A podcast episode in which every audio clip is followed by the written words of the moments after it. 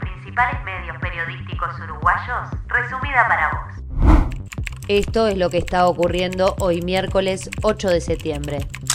El presidente Luis Lacalle Pou le comunicó a los líderes políticos que Uruguay comenzará a negociar un tratado de libre comercio con China y que lo hará por fuera del Mercosur. China es el principal socio comercial de Uruguay y nuestro país mantiene una relación de superávit de 200 millones de dólares anuales con el gigante asiático.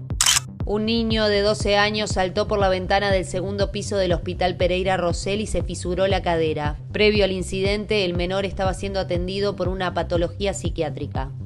La Intendencia de Montevideo no habilitó la realización de la Marcha de la Diversidad y aseguró que este año no podrá apoyar algunas actividades que impliquen aglomeraciones. No obstante, los colectivos hicieron saber a la comuna capitalina que el evento igualmente se realizará el próximo viernes 24 de septiembre. Hay preocupación en la AUF porque Edison Cavani no podría jugar el partido contra Brasil el próximo 14 de octubre. El problema es que Brasil le pide cuarentena a cualquier país que le pida cuarentena a los ciudadanos brasileños. Hasta aquí las noticias de Uruguay al día. Seguí nuestro podcast y no te pierdas la actualización de cada mediodía. Para este informe se citó información de La República, El Observador y Telenoche.